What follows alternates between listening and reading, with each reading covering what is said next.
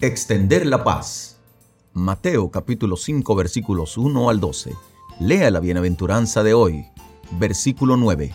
Bienaventurados los pacificadores porque ellos serán llamados hijos de Dios.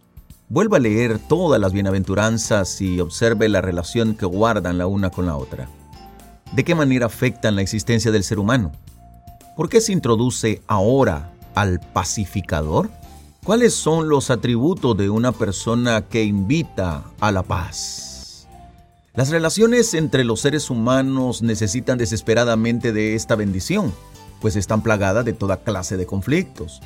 El simple hecho de convivir dos personas en una misma casa donde los intereses de una compiten con los de la otra ya ocasiona problemas. Cuando trasladamos esas tensiones a la sociedad en la que los compromisos con el prójimo son mucho más débiles, es fácil entender por qué los desacuerdos y las contiendas abundan a nuestro alrededor.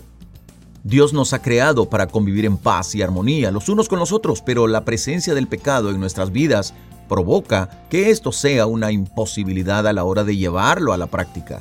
Es dentro de este marco que Jesús declara bienaventurados los que procuran la paz, pues ellos serán llamados hijos de Dios. No es posible llevar las relaciones al plano de la paz que en la palabra se refiere mucho más que a la ausencia de conflictos, salvo que sea por medio de una acción sobrenatural. El hombre ha intentado imponer la paz por sus propios medios, pero siempre termina siendo un acto de agresión hacia los demás. Así fue con Pedro, cuando quiso defender con su espada al Cristo arrestado, o con Moisés, cuando quiso bendecir a sus hermanos hebreos por medio del asesinato de un egipcio. La ira del hombre no obra la justicia de Dios, advierte el apóstol Santiago, capítulo 1, versículo 20.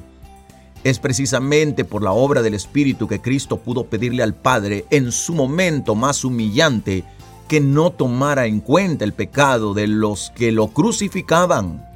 Así también Esteban oraba por los que lo estaban apedreando, aun cuando se encontraba en medio de un agónico proceso de muerte. Los pacificadores son aquellos que desean que la plenitud de la bendición de Dios alcance a los que están a su alrededor. De esta manera permiten que los hombres disfruten de las relaciones sin la permanente tendencia a la ofensa.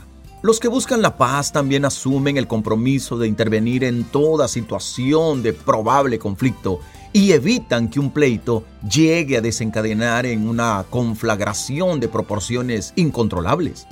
Entienden que el principio de una contienda es como el soltar de muchas aguas. Proverbios 17:14. El que comienza la discordia es como quien suelta las aguas. Deja pues la contienda antes que se enrede.